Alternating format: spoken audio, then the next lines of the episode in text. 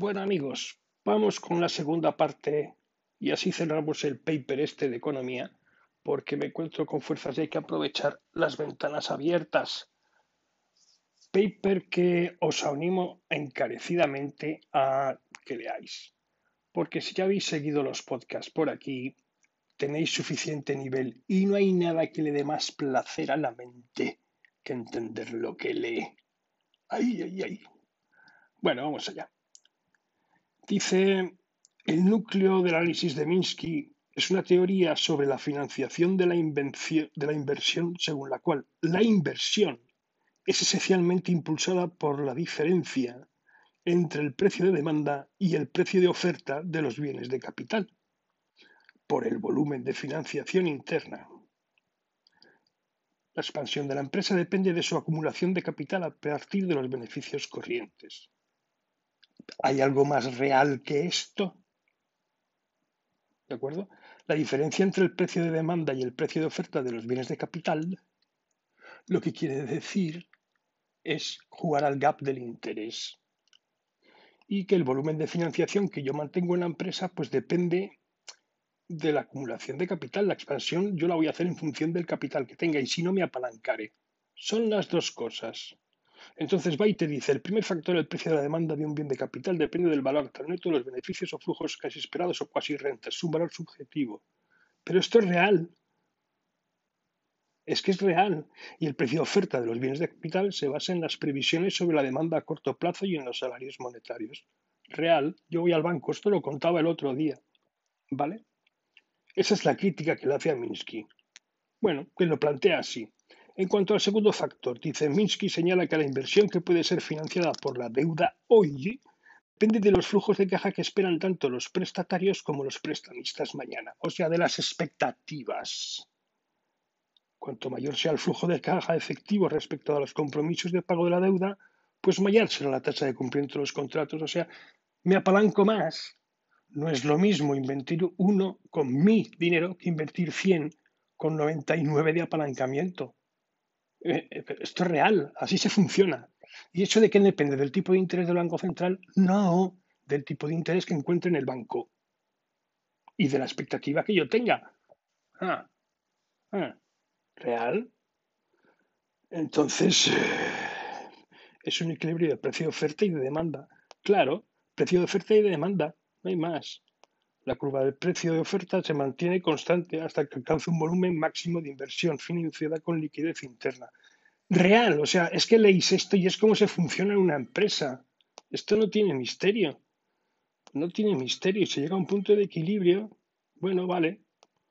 ¿Esto qué tiene que ver con el tipo de interés? Es la saturación del mercado, es la burbuja, esquemas especulativos. Vuelvo a hablar de las empresas, ¿no? El esquema Ponzi, las empresas especulativas y las empresas sanas. Claro, pero esto es el mercado. El mercado no es una, es una foto fija, se mueve y donde hay dinero a la expectativa, la gente entramos como cosacos. Mm, mm. Normal, normal. O sea, yo estoy del lado de Minsky totalmente. Entonces eh, Minsky le echa en cara y le dice, claro, no tengo una pueden cumplir pagos, pues tengo problemas porque me, he equivocado, no, el mercado se ha saturado o llego tarde o lo que sea. ¿De acuerdo? O ha habido problemas en esa inversión.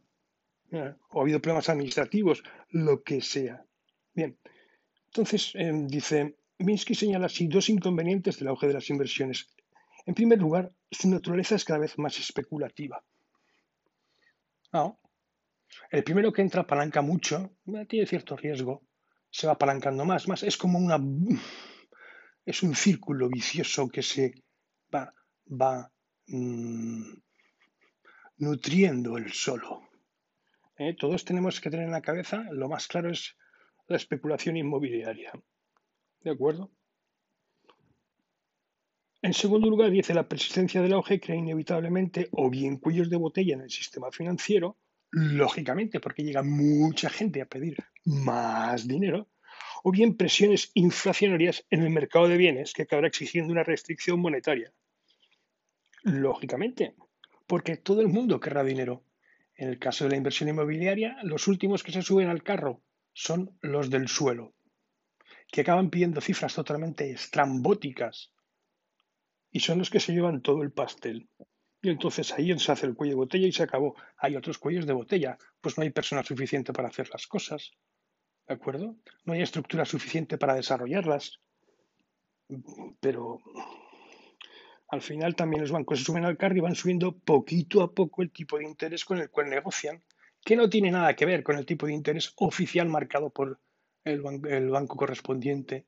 No, como llega más gente, voy subiendo el tipo de interés también va entrando gente menos sólida y entonces a esos me fío menos, ¿vale? Pero son tipos de leves, son tipos de interés mm, mm, que en la cadena inversión, ganancia, inversión cae en una espiral descendente. Porque estos tipos de interés, al subir, subir, subir, lo que generan es que me voy comprometiendo, mi margen se va reduciendo ese apalancamiento cada vez se va haciendo más estricto y como me empiece a fallar algo, tendré problemas. ¿Vale? En términos más generales, la llegada de ese punto de inflexión máximo se antoja inevitable. Y que lo explica en su teoría señalando que puede producirse una crisis tanto si aumentan los costes financieros como si aumentan las preferencias por la liquidez o como si los flujos de caja resultaran menores de lo previsto los procesos endógenos tienden a asegurar que uno de esos factores o los tres ocurran. Real como la vida misma. ¿Se le puede decir algo a Minsky por esto? Pues no. ¿No? Sin embargo, él vuelve, el austriaco que le echa en cara, dice que todo esto viene de lo mismo. Y te lo intenta justificar. Que el problema es otra vez la descoordinación temporal.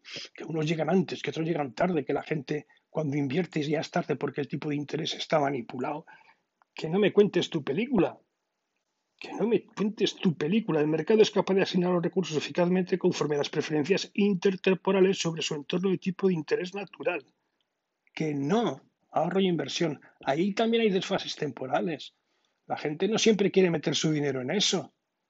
Hay mucho ahorro que no se invierte porque por miedo, cuando va a estallar la burbuja, mm, mejor no entremos ahí y otros, pues por descerebrados y ambición, entran y entran tarde. Lo mismo pasa con las burbujas em, mm, de bolsa. ¿Cuándo va a explotar? ¡Ay! ¡Ay! Jo, pero es que Tesla ha ganado un 500% en lo que va de año. Tesla ha un 500% en lo que va de año. Nos metemos, va a seguir subiendo. Es tarde, es pronto. Esa es una. ¿Me puedo meter en bolsa con préstamo, o sea, con tipo de interés? me puedo apalancar, ganaré la de Dios. Ya, pero no es mi dinero, como salga mal lo tengo que devolver. En fin, que no. Entonces, el, el, que dice el, el austriaco este, dice, mientras que el aumento del ahorro reduce el tipo de interés y da lugar a un verdadero auge, mentira. ¿Vale? En el caso contrario, no siempre es así. En el caso contrario, un tipo de interés manipulado que trata de imitar las condiciones del mercado en un verdadero auge, pero que no va acompañado del ahorro necesario, da lugar a un auge artificial, una inyección de adrenalina, que será revelada en el momento en el que el mercado reaccione a esas actividades de producción excesivamente orientadas al futuro en condiciones de ahorro insuficientes. Eso lo dice un tal Garrison. Insisto, no siempre. No siempre.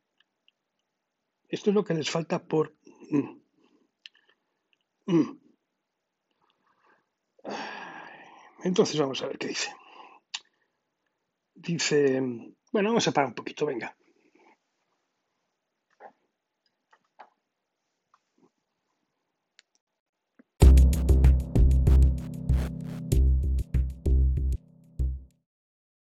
Bien, y ahora vamos con el punto, uno de los puntos cruciales a mi modo de ver, donde los, eh, donde los austriacos enrocan de nuevo en su torreón de marfil. No os perdáis con el palabrerío. Mm, ya lo iré traduciendo.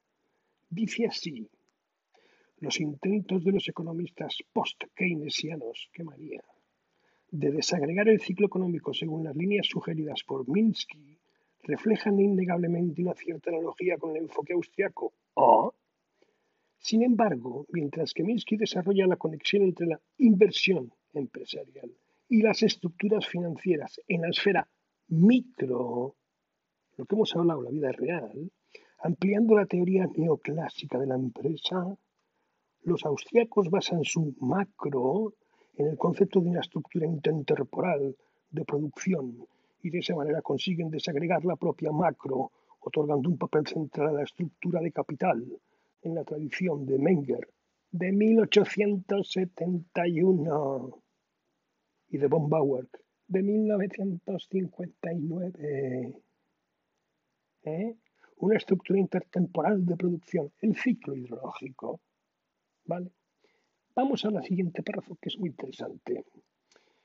Sin embargo, en la medida en que ambos modelos conviven con la misma realidad macro, parece plausible suponer que se puede encontrar cierto margen para la integración de ambos esquemas desagregados, tanto teórica como empíricamente. Así, podríamos suponer que el aumento de la fragilidad macro que se produce durante el curso del auge según el esquema de Minsky, no se produce de manera uniforme en toda la economía, sino bien de manera relativa entre las diferentes etapas de la estructura productiva, según el esquema austriaco. Y remata, que esto es lo bonito de la fisura. Este es un área en el que las investigaciones futuras pueden plantear alguna influencia cruzada o incluso una integración teórica parcial entre ambos enfoques. Sí, señor, por fin. Vale, por fin. El otro tema importante, que viene un poco después, es que es el tema del equilibrio. Entonces, para Minsky, la economía está siempre en desequilibrio, se dice, mientras que el rechazo de Minsky del concepto de equilibrio es total e inflexible, la teoría austríaca mantiene un cierto concepto de equilibrio de manera esencial. O sea, si vemos el ciclo lógico, todo es perfecto, está en equilibrio. Pero como Minsky trabaja en el barquito que está en la ola, pues dice, no, pero esto está en desequilibrio permanente, todo se mueve. A veces llueve más, a veces llueve menos. ¿no? Esto es así. Entonces dice, al final todos muertos, como decía Keynes. Entonces, los abstractos usan el equilibrio como punto de referencia que conduce a una teoría del, desequilibrio dinámico de un ciclo. Parten de un equilibrio que se desequilibra. Mis dicen, hombre, no, lo que hay es un desequilibrio, como, como muy bien eh, Hayek vio al final de su vida, mm, pues que hay una teoría de limitaciones y que esta teoría tendría sus saltos. ¿eh? Entonces, mientras que en Minsky em, son mecanismos de cantidad la cantidad, lo que ejerce el efecto acumulativo entre sí, o sea, la cantidad de viviendas, por ejemplo, ¿vale? Para los austriacos es el precio. Es el precio. El precio lo acaba equilibrando todo. Y no es así. Evidentemente están relacionados, lógicamente. Pero ¿quién va primero, el huevo o la gallina? Evidentemente, con la situación actual que sabemos del mercado, lo que va primero es la cantidad. Más claro, para mí, agua, esa es la realidad hoy. Entonces, después de alcanzar puntos máximos, las tendencias se desvanecen y se revierten. Por lo tanto, no hay más remedio. Las economías capitalistas avanzadas fluctúan cíclicamente en desequilibrio permanente. Ese caos. Ese caos. Otro punto. Los aspectos teóricos del precio pues estamos otra vez con el tema del precio del dinero, los tipos de interés. Es un precio. Es un precio que establece una relación entre la propensión de la gente por, consumir ahora y su voluntad de ahorrar para el futuro. Esa es austriaco puro. Ahorro para consumir en el futuro. Por lo tanto, lo invierto. Sin embargo, pues Keynes que está desarrollando, porque él dice que, bueno, basados en Keynes, Minsky, dice que hay dos sistemas de precios en una economía capitalista. Hay una oferta y otra demanda. Es un precio, ¿vale? Cuando el precio de demanda de los bienes de capital es alto con respecto al nivel de oferta, pues las condiciones son favorables para la inversión. de cajón de madera de pino. Y cuando el precio de demanda es bajo, pues el precio de oferta entonces no son favorables para la inversión, no encajo. Es, es un puro, ¿vale? Sin embargo, y surge la recesión o la depresión, porque ya no puedo colocar a ese precio. Es un problema de cantidad. Hay, tanta cantidad que el precio se hunde o se dispara si es burbuja.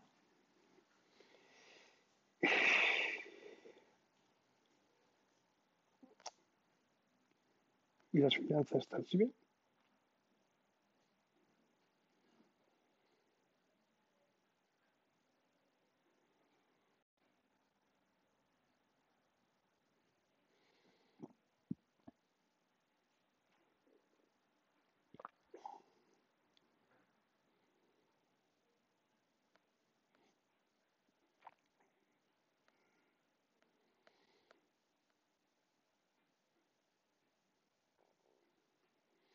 Entonces, claro, el problema que vio Hayek aquí en la escuela austríaca es esa transmisión de conocimiento del precio.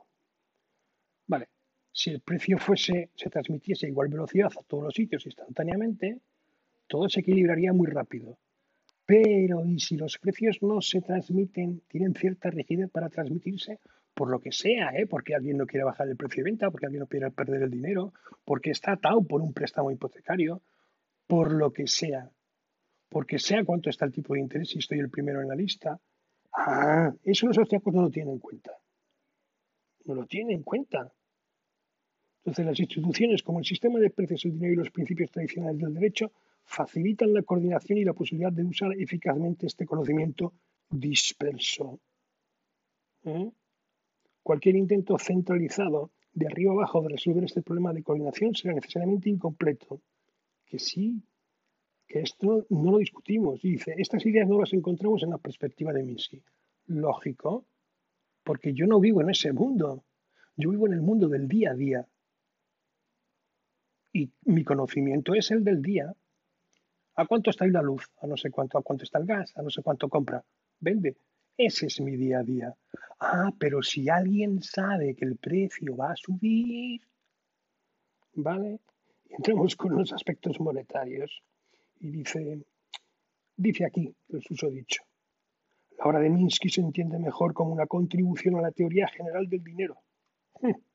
En concreto, su obra representa la contribución estadounidense más importante de su generación a la tradición de la escuela bancaria de pensamiento monetario, que el dinero, que considera que el dinero surge como el subproducto natural de la financiación de la empresa. Sin embargo, la teoría austríaca de la expansión y la recesión, a pesar de su consideración explícita del ahorro, la inversión y el consumo y el tiempo de producción, es igualmente raíz y rama de la teoría monetaria. Se pueden complementar. Yo no veo por qué.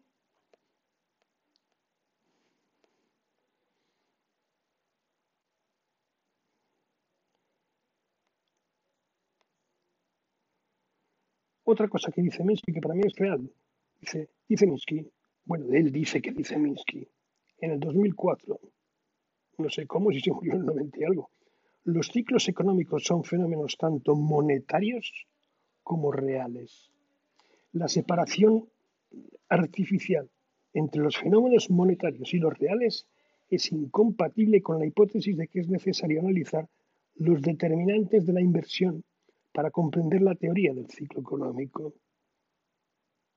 Sin embargo, desde el lado austríaco dice, la tesis fundamental en la teoría de Hayek sobre el ciclo económico era que los factores monetarios causan el ciclo, pero los fenómenos reales lo constituyen. O sea, para él va primero un huevo que la gallina. Sí, pero no siempre es así. No siempre es el dinero el que tira, a veces es lo otro. En fin. Un poco más adelante dice, el enfoque de Minsky sobre el dinero implica una curva de oferta monetaria, una con pendiente positiva y por tanto la aceptación de un tipo de interés determinado endógenamente en contraste con los horizontalistas que argumentan que los tipos de interés son fijados exógenamente por el Banco Central. El enfoque de Minsky enfatiza la incertidumbre, la preferencia por la liquidez, la actitud de búsqueda de beneficios e innovaciones, además del comportamiento del Banco Central. Hay un juego que jugar. Hay un juego que jugar. Y Minsky lo ve.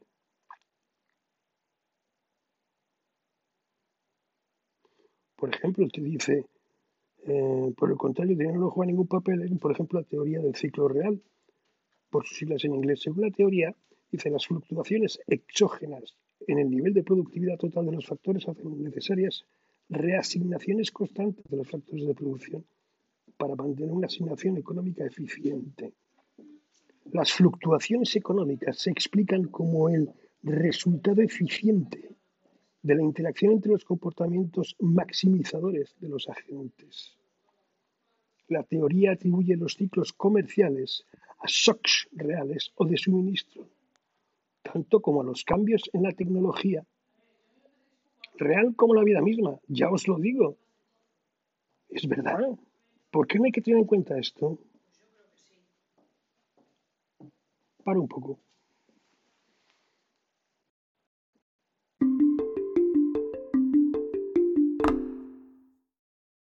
¿Y esto por qué? ¿Por qué? Pues porque las innovaciones pueden desplazar la función velocidad-interés, de manera que la velocidad de circulación puede incrementar incluso sin aumentar la tasa de interés. Puede, puede. Este es el problema, ¿vale? A medida que la cantidad aumenta, el valor de atesorar dinero como refugio disminuye. Ya no lo quiero. Como el precio del dinero es siempre uno, implica que el precio de los bienes de capital producidos aumenta. Real como la vida misma y que a veces pasa y a veces no. ¿Es así? ¿Es así?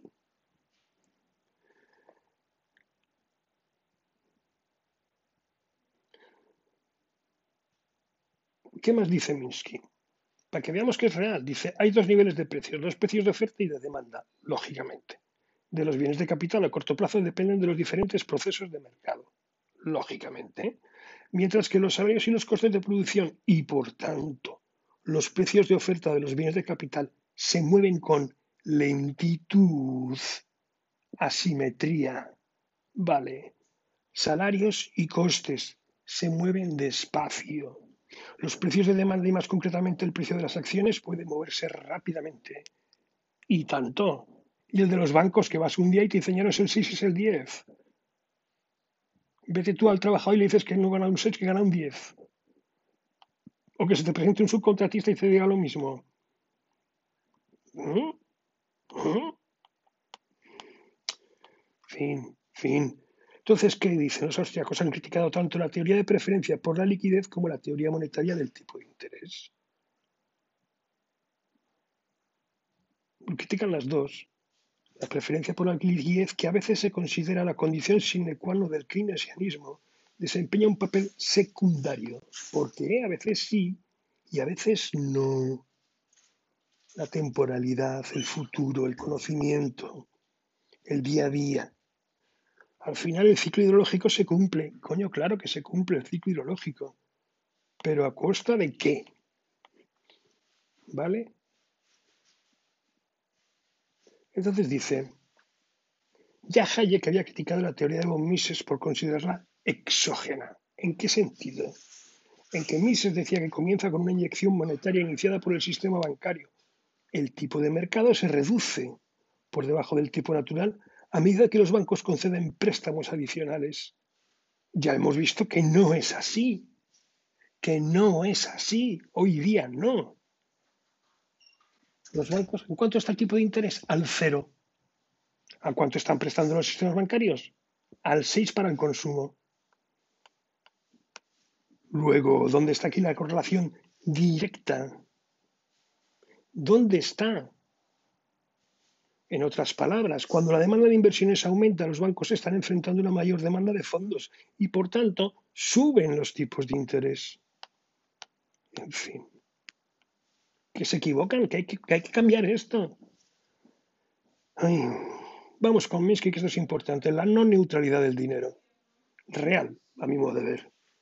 Señala que Minsky señala que el paradigma micro convencional es un modelo de equilibrio en el que los presupuestos iniciales de los agentes, sus sistemas de preferencias y las relaciones de producción, junto con el comportamiento maximizador, determinan los precios, la producción y la asignación de recursos entre los distintos agentes.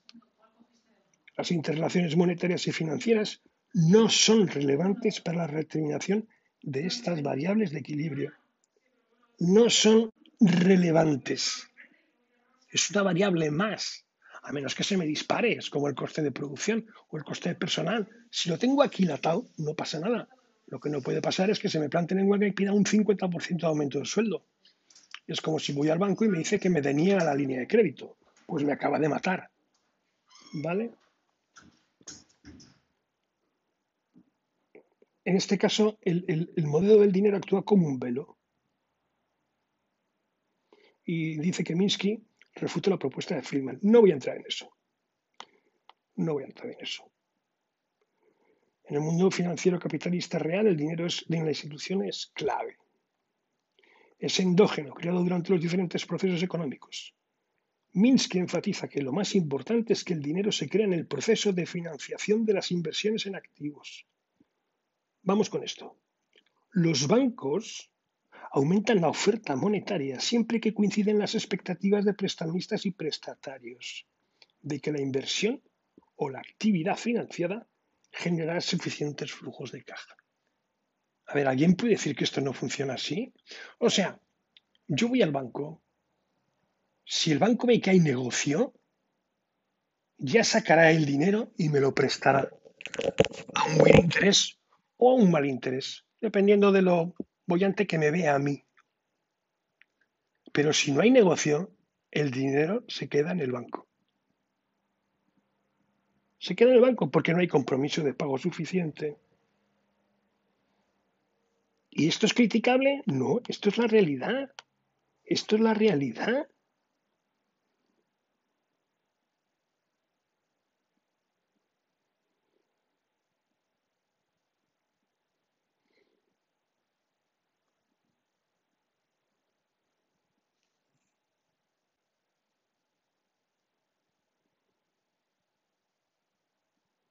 Minsky no dice que haya un sistema en equilibrio. Esto saca una conclusión que yo no veo por ningún sitio. La voy a leer para lo que, voy a leer para lo que veáis. Dice, este sistema que enlaza el ayer, el hoy y el mañana, o sea, mi historia y mi expectativa, ¿vale? Tanto en términos financieros como de demanda y oferta de bienes y servicios, no es un sistema lineal que se comporta de manera normal. Claro, es un sistema variable. Además, la presunción de que este sistema tiene un equilibrio no puede sostenerse. Es que no lo tiene. Mi equilibrio siempre inestable. No creo que Minsky diga eso. Este modelo económico conduce a un proceso que a medida que el tiempo transcurre puede desembocar en depresiones profundas, claro, y en altas inflaciones, claro, incluso en ausencia de exógenos o fenómenos extraños. Claro. ¿Cuál es el problema? La vida es desequilibrio. El ciclo hidrológico, no. Por eso los austriacos dicen que el dinero no es neutral, que todo lo que haga sobre el dinero afecta a todo. A veces sí y a veces no. Ojo, porque ahora aquí los austriacos se mete este hombre a citar a Cantillón. Vaya personaje Richard Cantillón. Si podéis echarle un vistazo. Este es de 1755. En teoría, los franceses es irlandés, un irlandés asociado históricamente a un tal John Law, que trabajaba para Luis XIV. Un pájaro, ¿eh? Un pájaro de mucho cuidado, que acabó muy mal, pero que tuvo sus ideas. Entonces él decía, cuando el dinero nuevo entra en la economía, quizá como resultado de los descubrimientos de oro bajo un sistema de patrón oro, o quizá como resultado de la expansión del crédito bajo un sistema fiduciario, no penetra en todos los sectores de la economía de manera uniforme el proceso no funciona de manera uniforme. Eso decía Richard Cantillon, que se puso morado haciendo préstamos. Pero morado, ¿eh? John Law era el de la Compañía de las Indias Orientales, estas historias. Otro descerebrado. Pero bueno, Cantillon es el que se, las ramas heterodoxas suelen considerar el verdadero padre de la economía. ¿eh? El de que se da cuenta de que hay un desfase de información. Y él se aprovechaba de eso porque la información no fluye igual. Y dice, estas distorsiones son una de las razones por las que los austriacos adoptan un enfoque micro y desafían las teorías en términos de agregados y promedios.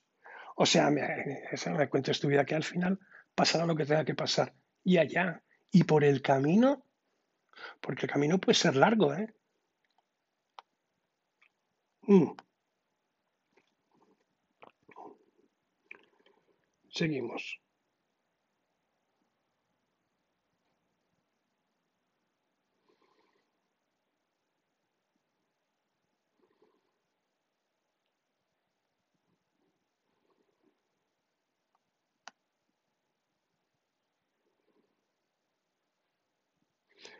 El problema para mí está aquí. Es uno de los problemas que tiene la economía austriaca. Es ese flujo de información. Y dice este mismo hombre. En la teoría austriaca el elemento temporal se manifiesta como una estructura de capital intertemporal o estructura de producción que es exclusiva de la macro. De la micro no quieren saber nada. ¿Vale? Como describe Menger en 1871. El proceso de producción de la economía se desglosa en una serie de etapas secuenciales temporales para permitir que la inversión en bienes de capital y la producción de bienes de consumo se desplacen de manera coordinada. ¿Coordinada? ¿Por quién? O incluso se pueden permitir ciertos movimientos dentro del sector de bienes de inversión. Uh, la sustitución del agregado de inversión por una serie de etapas secuenciales temporalmente que conforman la estructura de capital de la economía es la que proporciona la base para una distinción entre el crecimiento sostenible y el auge insostenible. O sea, fijaros el salto que hay aquí. Y aquí el tema está en la información. ¿Cómo fluye esa información? Que esto no es el siglo XIX. la teoría de Minsky, el rasgo esencial del capitalismo es la acumulación del capital, que está íntimamente relacionado con la creación del dinero. La cantidad de dinero no puede ser determinada exógenamente, ya que se crea como resultado de un comportamiento de búsqueda de beneficios privados. El dinero se crea en el proceso de financiación de la inversión y provoca el excedente necesario para permitir la formación de capital. La creación de créditos es el medio por el cual la sociedad asegura que los trabajadores no pueden comprar todo aquello que han producido. Ojo a esta frase porque me ha dejado a mí chocado voy a volver a repetir. La creación de crédito es el medio por el cual la sociedad asegura que los trabajadores no pueden comprar todo aquello que han producido. O sea, les has quitado renta porque tienen que devolver dinero. La creación de crédito otorga poder adquisitivo a los empresarios para que puedan financiar la acumulación de capital. Hay como una distribución de riqueza al revés con el crédito. Y esta frase me ha dejado choqueado. Mm. Para pensarlo, ¿eh? Sea, el crédito penaliza al trabajador y beneficia al empresario. Si yo pido un crédito, reduzco mi renta, puedo consumir menos. Bueno, puedo consumir menos. O no, me estoy apalancando. ¿Cómo se come esto? Sin embargo, ese dinero de crédito a la empresaria le viene chachipiruli. ¿Por qué? Porque lo devuelve gracias a la venta que es mucho más automática. Esto mm, que yo aquí lo llamaría el crédito activo y el crédito pasivo. Probablemente por ahí vayan los tiros, ¿vale? Hay que pedir créditos que generen dinero, no créditos que gasten dinero. Probablemente vayan por ahí los tiros.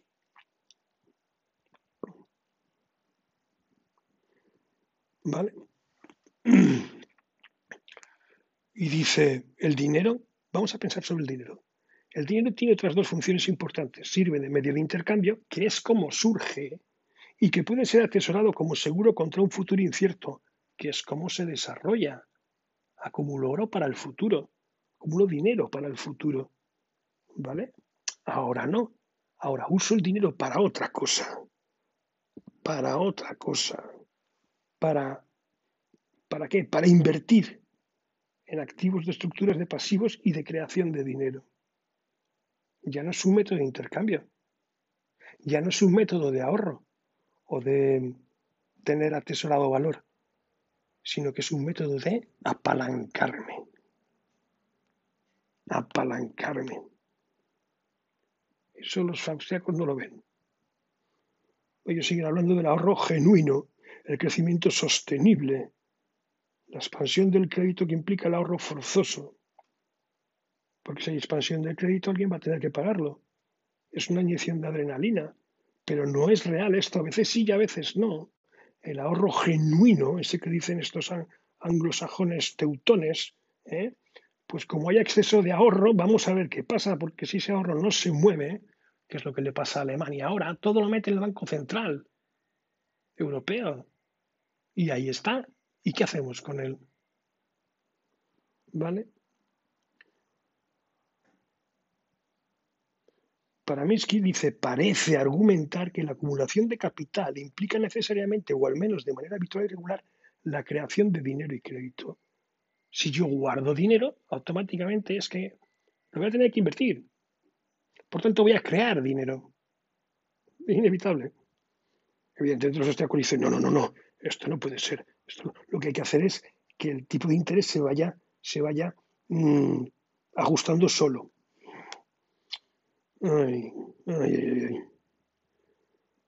Mises, Mises, San Dios Mises, señala el auge malgasta a través de la mala inversión los escasos factores de producción y reduce la existencia disponible a través del sobreconsumo. Sus supuestas bendiciones son pagadas por el empobrecimiento. Esto del sobreconsumo también lo dice Marx. ¿vale? Lo que dice es que llega un momento en que se produce de más, cuando estás llegando al pico de la burbuja. Y cuando llega el sobreconsumo, sobra de todo. Y nadie lo quiere. Porque además tampoco hay manera de pagarlo. Se ha acabado la fiesta. Se acabó la fiesta y ahora te lo comes con patatas. ¿Cómo? A pérdidas, si puedes. Y si no puedes, pues aguantas el tirón y ahí se queda. Yo sé de fincas aquí cerca de donde yo vivo que llevan 50 años paradas sin vender y no bajan el precio. El ahorro forzoso. En fin, es un sinónimo de mala inversión. Somos tontos, el ahorro forzoso. La expansión crediticia redistribuye la riqueza de los trabajadores, que suelen tener bajas preferencias de ahorro, hacia los empresarios y capitalistas, que suelen tener altas preferencias no de ahorro, de crédito. El capital no son homogéneos, no son permanentes y pueden ser específicos o no específicos. Vamos a parar un poquito. El perro ladra mucho. Ladrón.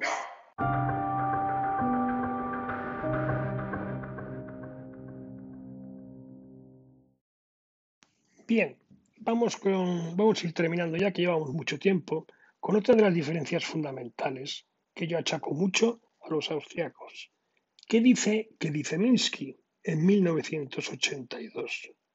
Minsky está de acuerdo con Keynes en que el futuro es esencialmente impredecible y las creencias sobre el futuro son altamente subjetivas y que en tiempos inciertos la economía será impulsada hacia arriba y hacia abajo por olas de sentimiento injustificados de los inversores, real como la vida misma. Vamos con lo que dicen los austriacos. Dice, los austriacos reconocen que, en general, mientras que el análisis de riesgos, ya sea objetivo o subjetivo, es esencialmente de una ponderación de posibilidades ya conocidas, la incertidumbre genuina conlleva un crecimiento impredecible de esas posibilidades. Por consiguiente, aumentan las diferencias entre la distribución de probabilidad de los agentes, la fuente de incertidumbre endógena en el mundo real. Y esto ya lo dicen en el año 96. ¿Mm? ¿En qué quedamos? En general, esencialmente, no, hombre, no. hombre, no. Evidentemente todos subrayan lo mismo. Las instituciones pesan, claro que pesan. Las instituciones bancarias y financieras pesan, claro que pesan. Los agentes que reaccionan a las oportunistas de beneficios que nacen de las innovaciones financieras, pues claro que pesan. Si coincidimos en eso, ¿por qué no se intenta ver? ¿Por qué no se intenta ver? Y luego nos citan a SAI, la ley de SAI, ¿no? que dice que eh, la producción de bienes producción de bienes y demanda, si hay producción de bienes, habrá producción una demanda. A ver, si hay producción de bienes, habrá demanda o no habrá venta. Eso no implica, ¿vale? Pero bueno, es la ley de Side, es lo que dicen, que a lo que se basaba Keynes, dice que produzcamos, si producimos la gente lo comprará. No siempre, no siempre. Más, sin embargo, como se explica más adelante, aquí es donde va el hachazo. Existe un desacuerdo total en cuanto al tipo, la clase de instituciones que realmente eliminarían o al menos mitigarían el ciclo económico y la inestabilidad macroeconómica. Mientras que los austríacos han defendido la completa libertad de la elección de la moneda y un sistema de banca libre y por tanto han abogado por la abolición de los bancos centrales, que vivimos en el mundo en el que vivimos, por favor. Minsky, que dice, cree que los grandes jugadores pueden estabilizar efectivamente la economía y ha argumentado a favor del intervencionismo en particular del gran banco y del gran gobierno. Es que no tenemos muchas opciones, que es la vida que vivimos. La incertidumbre es esencialmente inherente a ella, dice Mises. Tócate la incertidumbre y entonces las incertidumbres en las que se enfrentan los agentes económicos en la economía no tienen ese carácter necesario y universal, sino que dependen del contexto institucional particular que esté presente en ese momento. Esa es toda la incertidumbre que reconoce. Hola. Sí. ¿Qué? ¿Sois quiénes? Muy bien. No.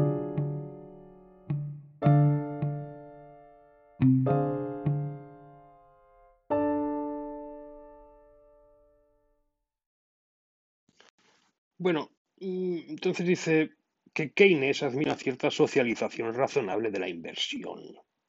Vale. Y Minsky nos recuerda que Keynes creía que tanto las medidas para elevar la función del consumo como la socialización de la inversión eran necesarias para mantener el empleo y eran deseables como objetivos sociales. Eso se lo achaca a Minsky. Bueno, esto es la paz social, esto es lo real, esto es la economía política. ¿Vale? Y que la toma de decisiones descentralizada, que es el corazón y el alma de la economía del mercado, añade una capa de incertidumbre. Claro, que lleva a la economía a un nivel de rendimiento que Keynes consideraba insuficiente. Bueno, es que esto es, pero eso es normal. Si hay incertidumbre, si no hay suficiente información, si la información no se transmite, eh, si no hay una toma de decisión centralizada, pues claro, la gente está un poco en albis, ¿no? Bueno, ¿y cuál es el problema? Pues eh, esto es así, es así, no se puede eliminar. Aquí era dar armas a los políticos. Dice, la centralización es la única que puede llenar el camino hacia el pleno empleo. Eso decía Keynes, esto no es verdad. Pero bueno, es una toma de poder decisivo político. Entonces, ¿qué más decía eh, Keynes que defiende mis Dice, los espíritus animales definidos por Keynes como olas de optimismo y pesimismo de los inversores que tienen una naturaleza autocumplida como factores significativamente independientes y esencialmente impredecibles. Estos eran los espíritus, ¿eh? los espíritus animales. Mm. Claro, somos personas y eso influye en las fluctuaciones del ciclo económico. Eso existe. Negar esto es, es la gente no somos racionales. Hay muchas más cosas en el mercado de las que cuentan tus libros de filosofía, Horacio. En fin, estas olas de optimismo y pesimismo pueden extenderse como mecanismos de, pueden entenderse como mecanismos de aprendizaje de los agentes que no entienden completamente el modelo subyacente, pero que están continuamente buscando la verdad. En fin, en fin, esto que es utopía, ¿no? Dice, vamos con la teoría de los grandes jugadores va más allá de esta modelización del papel de la incertidumbre, al reconocer que un enfoque centrado en el optimismo-pesimismo de los inversores o en los espíritus animales no es incorrecto, sino el problema es qué explica los cambios en el entusiasmo de los inversores. Solo Dios lo sabe. Las masas, cuando son masas o ciertas masas o ciertos grupos, pues se mueven, pues eso, pues como se mueven, ese, el mercado, mm, el mercado, el mercado solo lo conoce Dios. ¿Vale? Es que esto, en fin, y, y, ¿qué, más cosas. Ya veis que van siempre es machacón, machacón, machacón, machacón. ¿Vale? Incertidumbre sobre las reglas del juego reducen artificialmente el estado de confianza al corromper las expectativas de los intermediarios financieros y de las empresas de la economía real. Sí, si todo esto está... Quiero decir que yo no veo cuál es el problema de intentar coser estas dos cosas. El proceso mediante el cual el conocimiento individual cambia está influido por las instituciones, que sí puede llegar a estar influido por instituciones o por mi percepción de las instituciones, ¿vale? Porque lo está. Y en ese sentido, pues mis expectativas de qué dependen, pues dependen de ellas. Ellas pueden venderme propaganda, pero yo veo lo que veo, ¿vale? O sea, hay, un cierto feedback ahí eh, y, achacarle eso, decir, eso es secundario. No es tan secundario. Las expectativas eran más previsoras en algunos entornos institucionales, claro, claro. ¿eh? Dice, mm, la estabilidad y la atomicidad. Cuidado con esto.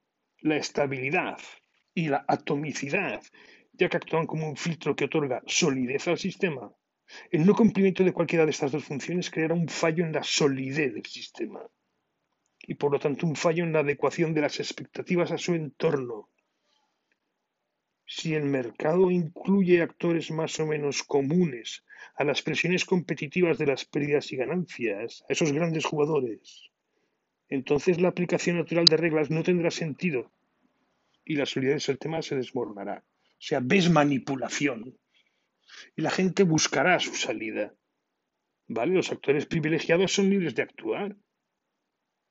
Pero como hay una falta de estabilidad, pues hay ignorancia e incertidumbre. No, ignorancia e incertidumbre va a haber siempre. Y lo que hay que ser es realista. Los poderes están ahí y la gente se mueve. Es como si siempre es lo mismo, las burbujas, lo que queráis, las burbujas inmobiliarias o el exceso de infraestructura o, o la carestía de algo, pues eh, ¿cómo va a reaccionar la gente? Que no lo sé. Que no lo sé. La gente puede ser crédula o no, puede, depende de una masa crítica. Negar esto. No sé cómo se puede negar esto. No sé, de verdad. No tiene por qué haber resultados racionales y expectativas previsas. Es, es, eh, es que me están pero bueno, Minsky es un defensor por excelencia de un papel eminente de los grandes jugadores en la economía. Y vamos con la definición del gran jugador. Dice, un gran jugador tiene tres características que lo definen. Es grande ¿eh? En el sentido de que sus acciones influyen en el mercado, que se estudia en el correspondiente. Es grande porque influye un Soros, un, Warren Buffett, un... ¿Me seguís? Esos son grandes jugadores, los grandes fondos de inversión. A los grandes jugadores no le afectan las presiones competitivas de las pérdidas y las ganancias. Aguanta el tirón, porque tiene mucha masa. Y por otro lado, too big to fail, sabe que tiene cierto grado de protección. Así que juega con esa ventaja. Y por otro lado, es arbitrario en el sentido de que sus acciones se basan en decisiones discrecionales. O sea, él hace lo que se le pone el gorro, porque sabe que tiene poder de decisión. Son grandes jugadores. ¿Vale? No solo estoy hablando de fondos de inversión y demás y demás, Pueden ser también cierto tipo de instituciones ¿eh? o ciertos estados. ¿eh? España tiene detrás al Banco Central Europeo. ¡Ay, qué guay! Puedo hacer lo que quiera. Mm, mm. Mm ya lo veis, ¿vale?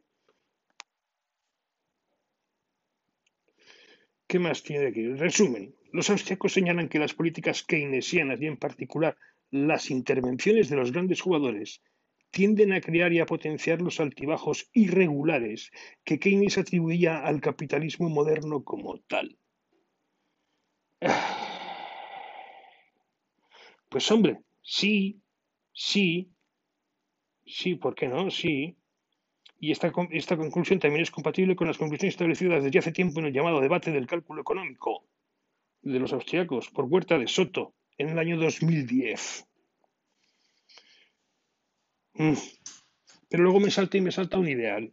Me dice, en el ámbito del dinero y la banca, los austriacos han abogado en general por la abolición de los bancos centrales y por un avance hacia la banca libre, a pesar de algunos debates en curso sobre cómo se debe definir exactamente la banca libre. Eso no es vivir en el mundo real. Vale. Entonces, que no lo sé, que... Vamos a ver si encuentro. que ya veis que es muy machacón. Siempre es lo mismo, ¿no? Siempre es lo mismo. Es un estado de depredador, la desvinculación del gobierno, la mentalidad pro mercado. O sea, aquí viene en el último. De verdad, el cambio de tendencia hacia préstamos con garantía real, por ejemplo. O sea, es siempre lo mismo, siempre lo mismo. Siempre lo mismo. Siempre es el crédito excesivo, siempre la manipulación del interés. Y luego, sin embargo, reconoce, dice, las investigaciones experimentales demuestran la proposición clave de que no todos los mercados se crean de la misma manera. Mientras que los mercados de bienes tienden a converger rápidamente, los precios de los mercados de los activos financieros suelen desviarse sustancialmente de los previstos por los modelos de expectativas racionales. Luego entonces estás asumiendo parte de ese planteamiento. Los precios pueden mantenerse durante más tiempo y de manera más vigorosa si los inversores momentum, es decir, los que siguen la tendencia, tienen más liquidez. Es consistente. Más dinero hace más grandes las burbujas. ¿Cierto? ¿Cierto? Pero Minsky no creo que esté hablando de nada de eso. ¿Vale?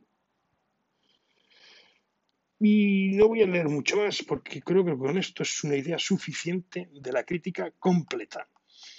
Yo veo fisuritas, estoy más del lado de Minsky por la parte real que del lado de los austriacos. Una cosa es el ciclo ideológico, como digo yo, en plan de choto, y otra la realidad, ¿no? Y yo creo que hay opción de coser las dos cosas, más alguna más que habrá que coser con toda seguridad, con total seguridad pero que se dejen ya, por favor, los austriacos de subirse a su torreón utópico de pedir un mundo que no es real y que no va a volver. Hay que avanzar. Porque con Minsky tiene razón. Minsky tiene razón en un hecho fundamental. No solo el Banco Central crea dinero en esas tres funciones que tiene ahora el dinero. Todo ese sistema financiero que, que hemos creado, que se ha creado, ¿vale?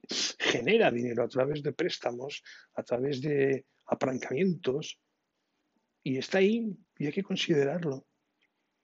Y desde luego que no somos maquinitas que no saben, no, hay problemas de tiempos, hay problemas de incertidumbre, hay problemas de conocimiento, de ignorancia, hay problemas de ambición, ¿vale?